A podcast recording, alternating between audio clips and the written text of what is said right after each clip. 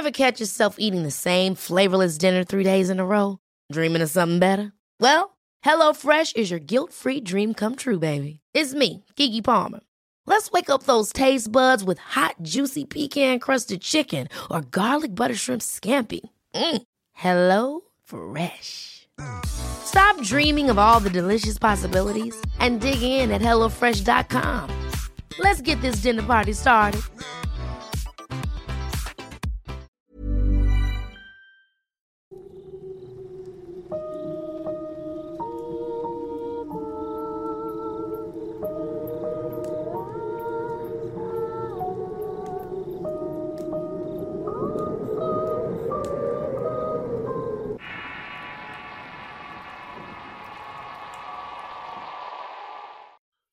Los duendes son sin duda figuras fantásticas que han acompañado a la humanidad a lo largo y ancho del mundo a través del tiempo. Y es que en cualquier parte del planeta nos podemos encontrar diferentes clases de estos seres con distintos nombres, con distintas características, con muchas leyendas alrededor de estos seres fantásticos que asombran y nos dejan pensando si en realidad existen. Hablar de duendes es hablar de uno de los temas más fascinantes que tiene el mundo de lo paranormal. Pero, ¿de dónde surgen? Cuántas clases de duendes hay y cómo se relacionan entre sí. Quizá no haya una respuesta en concreto. Los encontramos con diferentes nombres alrededor del planeta y algunas personas los conocen como duendes, leprechauns, trasgos, trolls, pixies, gnomos, seres de naturaleza élfica que nacen de los elementos y que son regidos por estos.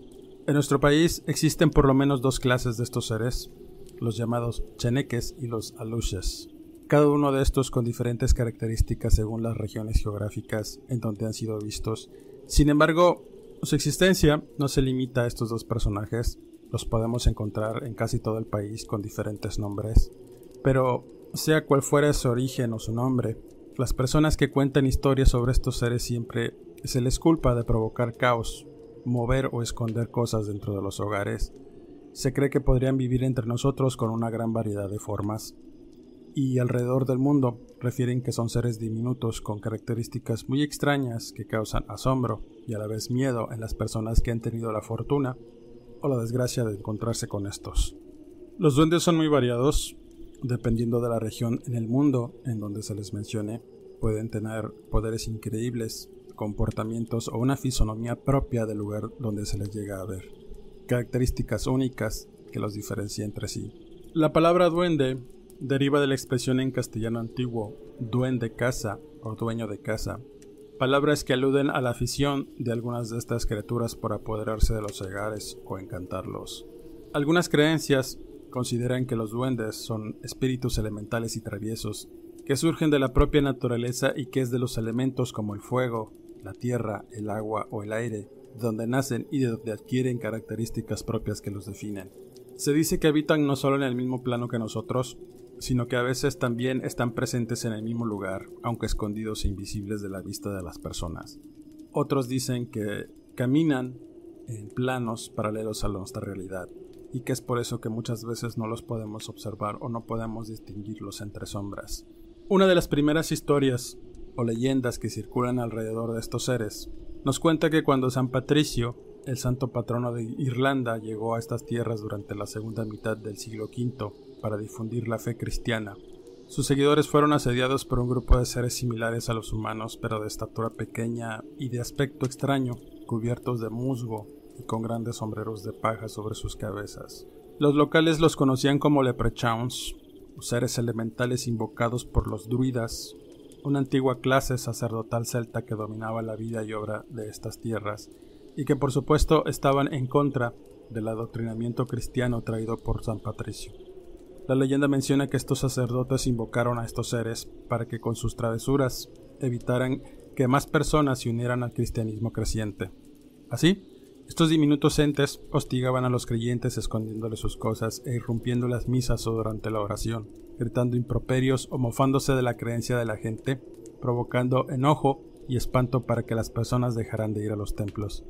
Finalmente San Patricio decidió enfrentarlos, entró en una iglesia tomada por estos duendes, ordenándole salir en el nombre de Dios. Al hacerlo, su fe hizo que los duendes huyeran y no regresaran jamás a los templos cristianos. Es por eso que en Irlanda la imagen de San Patricio es muy utilizada aún en día para realizar exorcismos de duendes y protección en contra de estos, ya que se considera que los duendes no soportan la imagen del hombre que los desterró de la casa de Dios. En nuestro país existen dos leyendas conocidas sobre estos seres, que son los cheneques y los aluches, y en esta ocasión hablaré sobre los primeros. Los cheneques son mayormente conocidos o encontrados en los estados del sur de México, la gente que habla de estos seres los describen como pequeños duendes traviesos que esconden cosas, se roban niños o pueden hacer que las personas se pierdan en los bosques y las selvas que rodean las comunidades donde comúnmente son vistos. La palabra cheneque es una expresión náhuatl que quiere decir seres que habitan en lugares peligrosos, atribuido quizá a lugares de difícil acceso como cuevas o barrancos o bien lugares remotos en donde las personas que se internan en estos pues es muy probable que ya no regresen o se pierdan hasta morir. La visión mística de los cheneques se les atribuye características de acuerdo a los lugares donde viven o son vistos y pueden variar de acuerdo con las costumbres y tradiciones. Las personas que cuentan de su existencia dicen que son los encargados de cuidar los bosques y las selvas, los animales silvestres y los malenteres de donde se nutre la tierra donde nacen y viven. Las personas que los han visto los describen como pequeñas personas que miden menos de un metro de estatura, tienen los pies al revés y un cuerpo deforme a veces con cola o sin orejas y con la piel cubierta de tierra o barro que los hace imperceptibles a las personas que se internan en sus dominios. Se dice que se comportan como niños y emiten una voz infantil, en contraste con un rostro avejentado y quebrado producto quizá del barro seco que cubre sus rostros que los hace ver llenos de arrugas. Los cheneques hacen notar su presencia en las casas cuando los propietarios afirman escuchar piedras golpear puertas y ventanas, pasitos en los techos de las casas durante la noche o tiran trastes en el piso haciendo mucho escándalo para despertar a los moradores, además de encontrar a sus animales con muestras de travesuras hechas por estos seres como las crines o colas de los caballos enredadas o hechas trenzas, o sus perros cubiertos de su propio excremento. Cuando sucede esto, cuando se tiene la certeza de tener un duende en casa, es necesario recurrir a curanderos para que espanten a estos seres o hacerles una ofrenda para que puedan vivir en paz con los moradores de las casas. En cuanto que si son buenos o malos, no se puede determinar con exactitud su naturaleza porque estos seres al ser elementales desconocen del bien o del mal.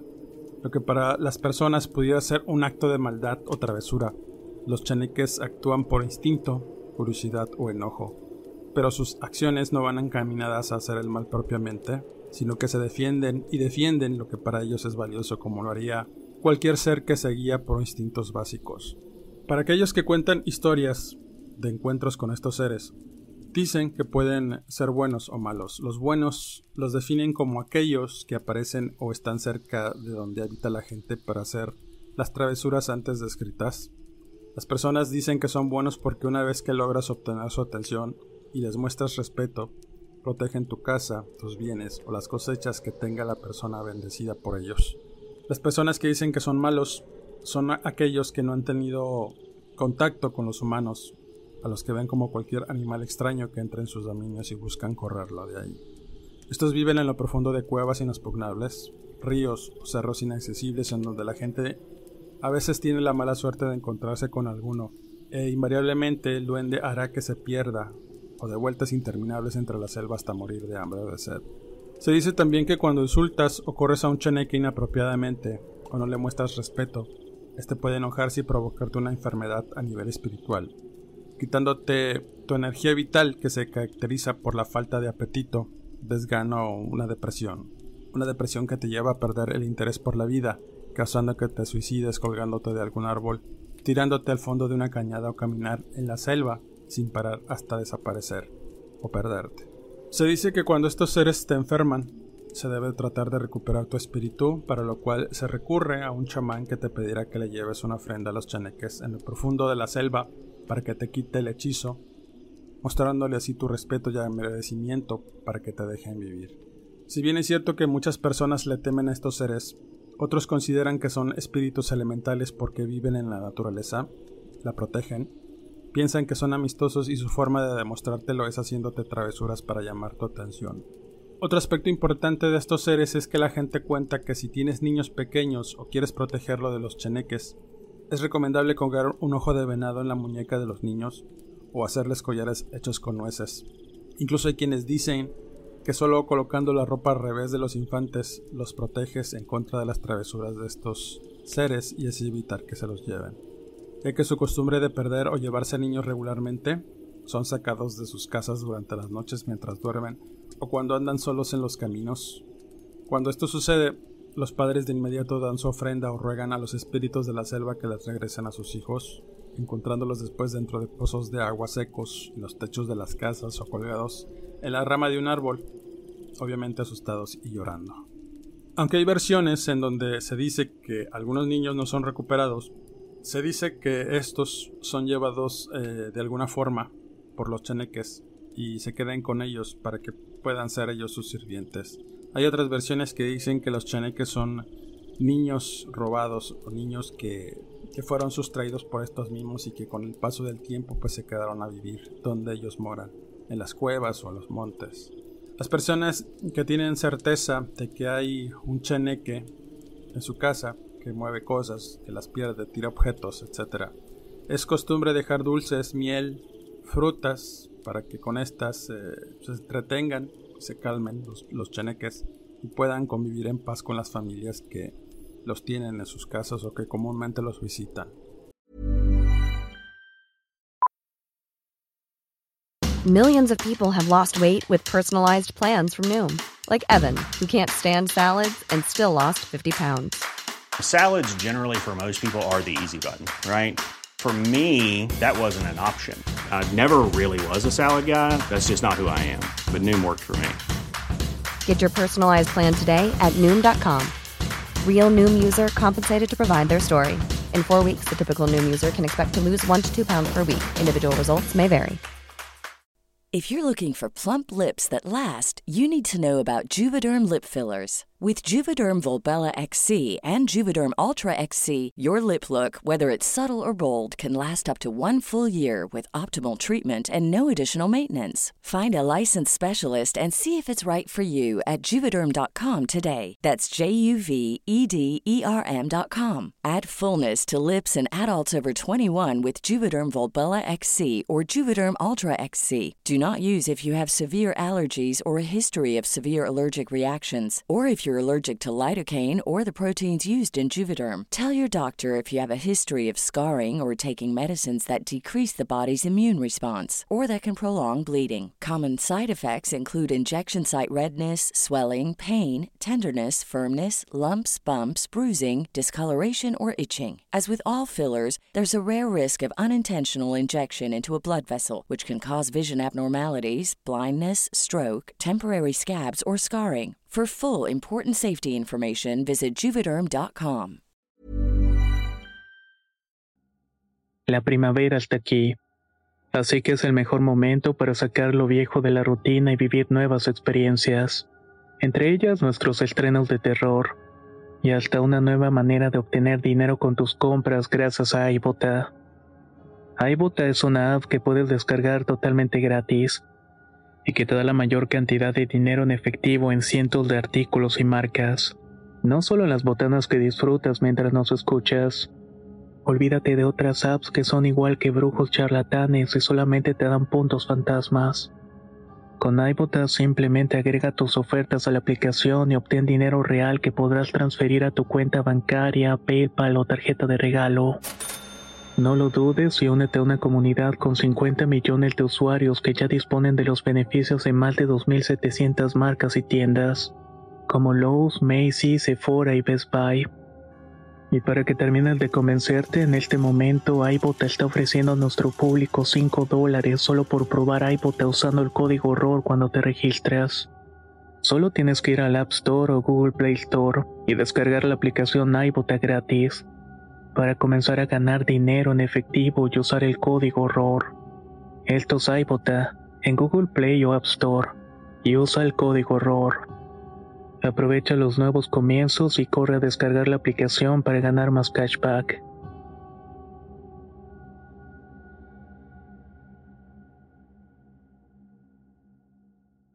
Otro aspecto importante de, esta, de estos seres es que también es común que los guías o personas que llevan en recorridos por la selva a conocer ruinas antiguas o recordar sitios donde hay ojos de agua o cascadas. Mencionan que antes de iniciar un recorrido se les deja una ofrenda y se les da las gracias por permitirles entrar a sus dominios para así no perderse.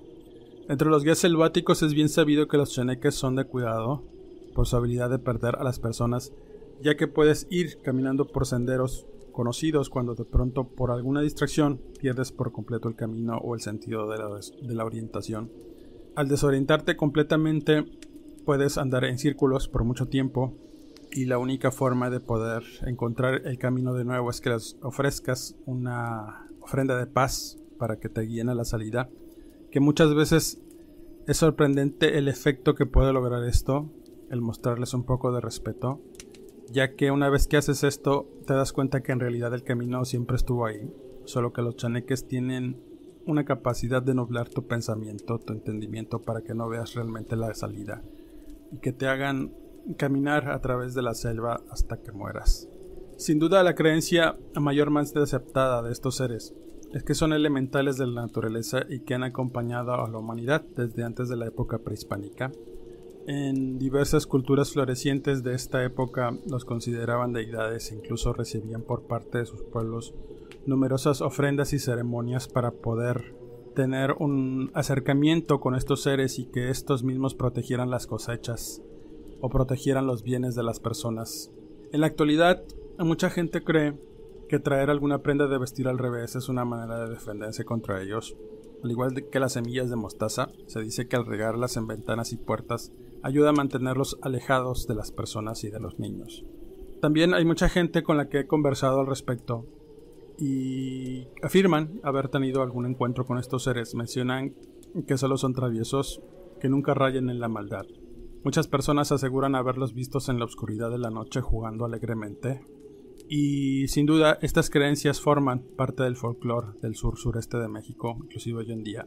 Se dice que para invocarlos solo basta hacerles una ofrenda de dulce con miel, frutas o masa dulce, caminar por el monte y llamarlos a tu encuentro. Si ellos acuden a tu llamado, si ellos acuden a tu petición, ellos cuidarán de ti, de tus cosechas, de tu casa, de malos espíritus, incluso traerte buena fortuna. Bajo este contexto, me permito compartirles unas historias que llegaron a mí hace tiempo, que me platicaron unas personas con las que tuve una conversación acerca de este tema de los duendes. El primer relato le ocurre a una familia que había llegado a vivir a una comunidad en Tabasco. El padre de familia es un ingeniero petrolero que tenía a su cargo en aquel tiempo la supervisión de la exploración y perforación de unos pozos en aquella zona. No recuerdo muy bien el nombre de la comunidad. Él y su esposa y sus dos hijas, una de seis y otra de cuatro meses respectivamente, habían llegado a vivir a esta comunidad en donde vivían principalmente trabajadores e ingenieros que colaboraban en la compañía petrolera para hacer las exploraciones y perforar los pozos. La esposa, una señora acostumbrada a vivir en la ciudad, se hizo amiga de las vecinas que como ella pues hacían diversas labores del hogar, atendiendo a sus maridos o cuidando a los niños, dedicando cierto tiempo a la charla y el chisme local en una pequeña plaza que tenían en medio de esta comunidad. Y en esa ocasión, una de las lugareñas que tenía más tiempo viviendo ahí, le preguntó si no había notado que se les aparecían cosas o que los objetos cambiaban de lugar de pronto, a lo que la señora les respondió que sí, pero que probablemente era porque lo había olvidado o porque sus hijas se las escondían a propósito. Las mujeres comentaron que no era por eso, sino porque en la comunidad se sabía que había cheneques y que para resolver su problema y aparecieron los objetos perdidos tenía que hacerles un tipo de ofrenda como dulces, pan, frutas o pozol. La mujer evidentemente escéptica y en tono de burla les contestó que no creía en eso y que tenía pues mejores cosas en que pensar, que eso no existía de ninguna manera, así que una de las mujeres le comentó que no se burlara, porque corría el riesgo de perder algo que sí le doliera y que entonces sí comenzaría a creer. Las burlas, las mofas y los descalificativos a estos seres fantásticos no cesaron por parte de la señora incrédula. se burlaba diciendo o haciendo alarde de que estas cosas pues eran para gente ignorante que definitivamente había muchas en ese lugar donde desafortunadamente había llegado a vivir. Así que continuó con sus labores y no hizo más caso de, esos, de esas pláticas, de esos cuentos consideraba pues supercherías.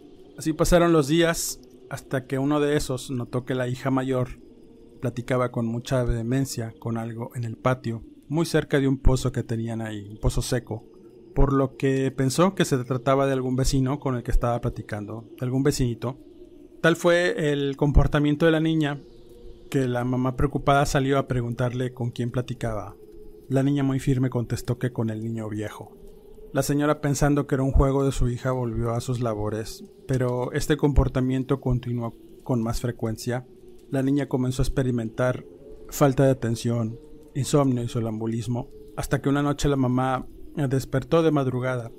Al ir a la cocina a tomar agua, con espanto vio que la niña estaba fuera en el patio junto al pozo viejo, por lo que al querer salir por ella, notó que todas las puertas estaban cerradas con llave. Al abrir una de ellas e ir por la niña, vio que estaba entre dormida y despierta hablando, sola, en medio de la oscuridad, en medio de la noche. No quiso despertarla y la condujo a su cuarto donde dormía con su hermana.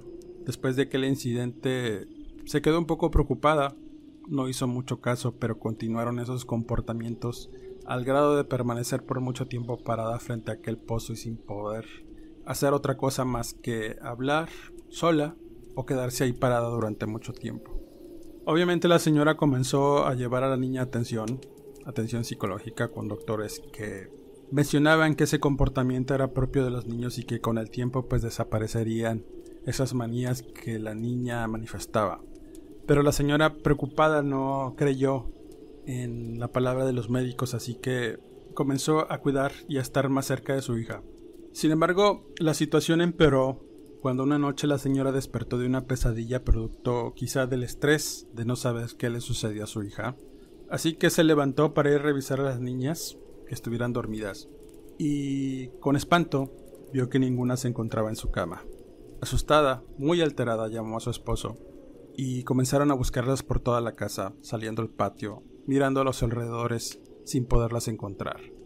Ya sumidos en la desesperación salieron al camino de brecha que cruzaba por su casa y notaron que la niña más grande estaba a lo lejos, a varias cuadras parada en medio del camino. Cuando corrieron a su encuentro la encontraron que estaba sonámbula, con la cobijita de su hermana en los brazos, y al tratar de despertarla, lo hicieron con mucho cuidado hasta que la niña pues despertó y al hacerlo comenzó a llorar. No sabía lo que pasaba o por qué estaba allí, o por qué sus padres angustiados le preguntaban que dónde estaba su pequeña hermana. La niña solo se limitaba a responder que el niño viejo se la había llevado y que no sabía más. Así que los padres horrorizados comenzaron a buscar frenéticamente por todo el lugar, tocando puertas y preguntando a los vecinos si ninguno sabía algo de su bebé. Ahí fue cuando una de las mujeres que vivía ahí comentó que posiblemente se la habían llevado los cheneques. Los padres, incrédulos, pero ya con el alma en, un hilo, empezaron a escuchar la versión de aquella mujer que decía que tenían que ofrendar algo para que la bebé apareciera. Así que la mamá, sin, sin más, sin mofarse, sin burlarse, esta vez, corrió apresuradamente a su casa, sacando toda la comida que pudo al patio se paró frente al pozo seco y lo arrojó todo en su interior, suplicando a los seres con los que hablaba su hija que le devolvieran a su pequeña bebé. Ahí se quedó la señora esperando a que algo sucediera y nada pasó. Luego de mucho rato de estar ahí parada, sufriendo por la ausencia de su bebé, regresó su marido después en compañía de otros trabajadores que lo estaban ayudando a buscarlo, a su hija y decidieron que continuarían por la mañana ya que estaba pues muy oscuro y no se podía ver absolutamente nada alrededor de los caminos. Así que con mucho pesar la mujer se metió junto con su esposo a la casa, desconsolados por la bebé. Y luego de mucho rato de estar llorando y suplicando que la niña estuviera bien, de pronto escucharon a lo lejos el llanto de un niño, de una bebé que lloraba. Los padres de inmediato, alertados, salieron en la búsqueda. Solo escuchaban que lloraba la bebé como si estuviera metida en algo y conforme avanzaban se fueron metiendo entre los árboles de los terrenos de junto y de pronto llegaron a un enorme farmollán, en donde se escuchaban más fuertes los llantos. Buscaron por todos lados alrededor de este árbol, y no veían nada hasta que la señora notó un agujero en el tronco de aquel árbol. Era un agujero grande, en donde se podía meter la cabeza. Así que el esposo subió para ver, subió para asomarse a través de aquel agujero, y con sorpresa, iluminando con una pequeña lámpara, notó que la bebé estaba al fondo del, tronco, muy asustada y llorando quizá de hambre. Quiso estirar el brazo para poder tomarla, pero no lo pudo alcanzar. Así que el señor, presa de la desesperación, buscó un hacha para abrir más el boquete y sacar al infante. Poco a poco empezó a romper el tronco hasta cierta distancia segura cuando por fin la pudo sacar. Notaron que estaba bien. Traía solamente un pañalero con lo que la habían acostado, no llevaba la pijama que traía, según su mamá. Pero estaba sana y salva, tenía hambre obviamente, pues la abrazaron, se fueron a la casa, se encerraron durante varios días. Y la mamá invariablemente agradeció. No sabía qué le, le estaba agradeciendo, pero ella en su conciencia sabía que aquellos seres con los que platicaba su hija, los famosos cheneques, le habían devuelto su bebé, por lo cual estaba agradecida. Días después, los problemas de conducta y los padecimientos de la niña mayor desaparecieron. Dejó el sonambulismo y el hablar sola junto al pozo seco para jugar con sus muñecas como habitualmente lo hacía. A partir de ese momento, la señora comenzó a hacer ofrendas cada semana en aquel pozo y de algún modo comenzaron a prosperar. Al señor le empezó a ir muy bien en la compañía petrolera donde trabajaba. Y la señora, eh, tanto la señora y los niños pues no volvieron a, a tener ningún problema. De hecho no se enfermaron, a pesar de que las niñas comentaba la señora que eran niñas muy enfermizas de cuestiones respiratorias y a partir de ese momento en cuanto comenzó hacer las ofrendas a estos seres, a estos cheneques, las niñas comenzaron a sanar, las niñas comenzaron a estar sanas sin volver a padecer ningún problema respiratorio. Obviamente la señora al contar esta historia fantástica al principio se daba de topes por no creer en estas, en estas leyendas, en estos cuentos, pero una vez que sufrió la pérdida de su bebé comenzó a creer fielmente en que estos seres sí existen de alguna manera. El siguiente relato le sucede a una amiga personal. Ella tendría unos ocho años cuando vivía en una colonia al norte de la ciudad de Tampico, conocida como la Colonia del Bosque. Ella desde muy niña, tanto ella como su hermano, de seis años, en aquel tiempo, fueron criados por sus abuelos ante la ausencia de sus padres que trabajaban en los Estados Unidos dejándola a ella y a su hermano al cuidado de estos. Los abuelos, al unas personas mayores, pues eran muy estrictos. Ellos habrían sido creados con vara y cinturón. Así que de igual forma les inculcaron valores a sus nietos y amor por el trabajo, de la misma manera en como ellos habían sido criados. Además de inculcarles una creencia en un Dios que castigaba a la menor falta y con la promesa de ir al infierno si se portaban mal. No había momentos de ocio. Durante la tarde que regresaban de la escuela después de terminar la tarea, eh, ayudaban en diversas actividades a los abuelos. Ellos vivían en un gran terreno rodeado de montes de pastura, vacas, caballos y grandes árboles de mango y encino que refrescaban el caluroso ambiente durante las tardes y de alguna manera les daban cierta paz a los niños al ser siempre pues sometidos a diversas labores, a veces duras, y a veces interminables. Los días duros o más duros para los niños eran sábado y domingo, que eran cuando no tenían escuela. Los abuelos al ser devotos católicos se levantaban muy temprano para ir a misa de gallo y regresaban durante el mediodía después de surtir víveres en el mercado local. Los niños por supuesto los acompañaban y cargaban como podían grandes y pesadas bolsas de mandado, con cuidado de no quejarse o levantar la voz porque eran callados inmediatamente por un manotazo de la abuela al quejarse, obviamente por las bolsas. Y al llegar a la casa pues no era mejor. Había que atender el correr de los animales, limpiarlos, lavar su propia ropa, limpiar el patio, entre otras cosas. A pesar del trabajo duro, siempre encontraban la manera de jugar y pasarla bien en aquel terreno tupido de vegetación y árboles donde había columpios y otras cosas propias de los niños que ellos mismos habían construido. Así que, después de explorar, después de muchos días de estar explorando el terreno, descubrieron una vieja troje donde el abuelo tenía varios muebles viejos, por lo que los niños comenzaron a jugar en ese sitio bajo la advertencia de los abuelos de que quizá les saldrían alimañas o serpientes, cosa que a ellos no les importaba por la imprudencia de ser niños o por querer librarse un poco del yugo de los viejos. En esas ocasiones en las que jugaban dentro de la troje, Mi amiga en cierto momento comenzó a limpiar y a sacar las cosas viejas que no se ocupaban dentro de aquel lugar. Mientras barría, se agachó para sacar la tierra de uno de los sillones apolillados cuando sorpresivamente vio unos pies pequeños que de principio pensó que eran de su hermano. Pero estos estaban mugrientos, llenos de lodo y con unas uñas muy largas y amarillas que la dejaron sorprendida. De inmediato se levantó, buscando a su hermano y lo que vio la dejó petrificada. Detrás del mueble estaba parada la pequeña figura de un ser muy extraño, de medio metro, lleno de lodo y con los pelos apelmazados por la mugre.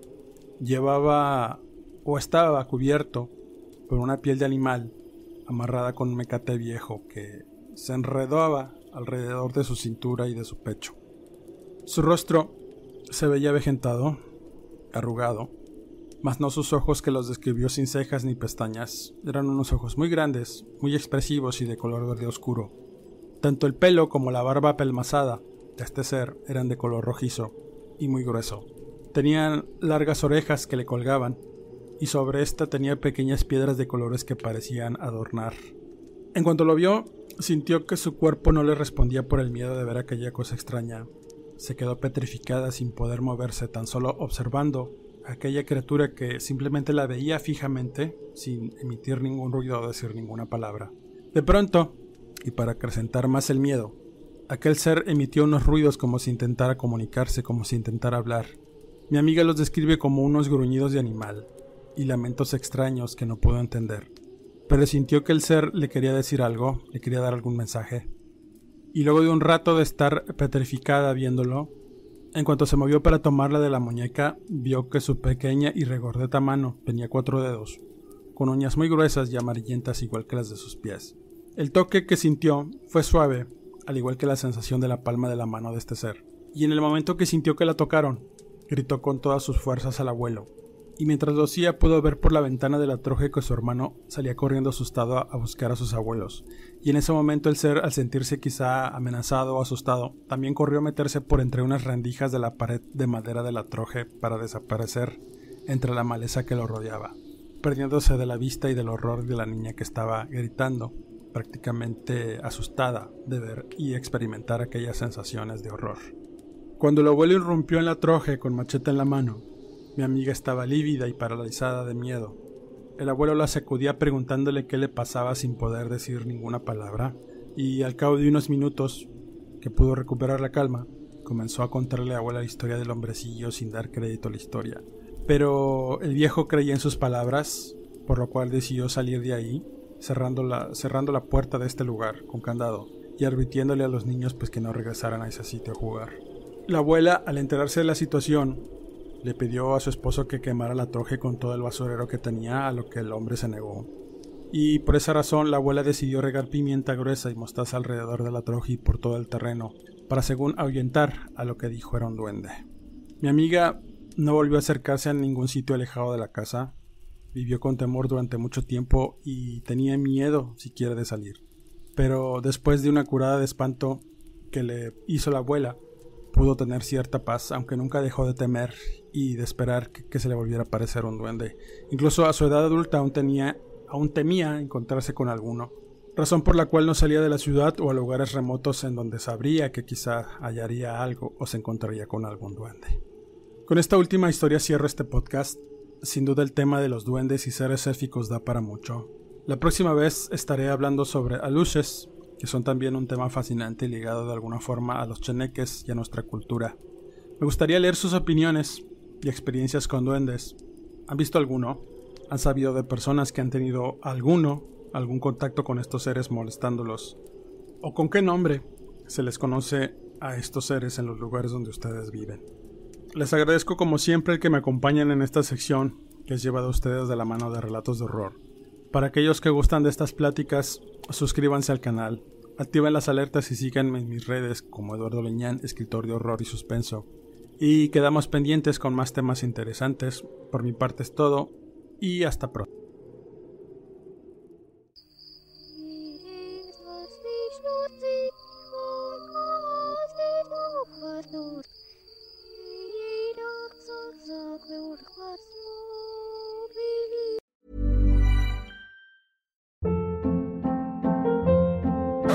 Hold up. What was that? Boring. No flavor. That was as bad as those leftovers you ate all week. Kiki Palmer here, and it's time to say hello to something fresh and guilt-free. Hello Fresh. Jazz up dinner with pecan-crusted chicken or garlic butter shrimp scampi. Now that's music to my mouth. Hello Fresh. Let's get this dinner party started. Discover all the delicious possibilities at hellofresh.com.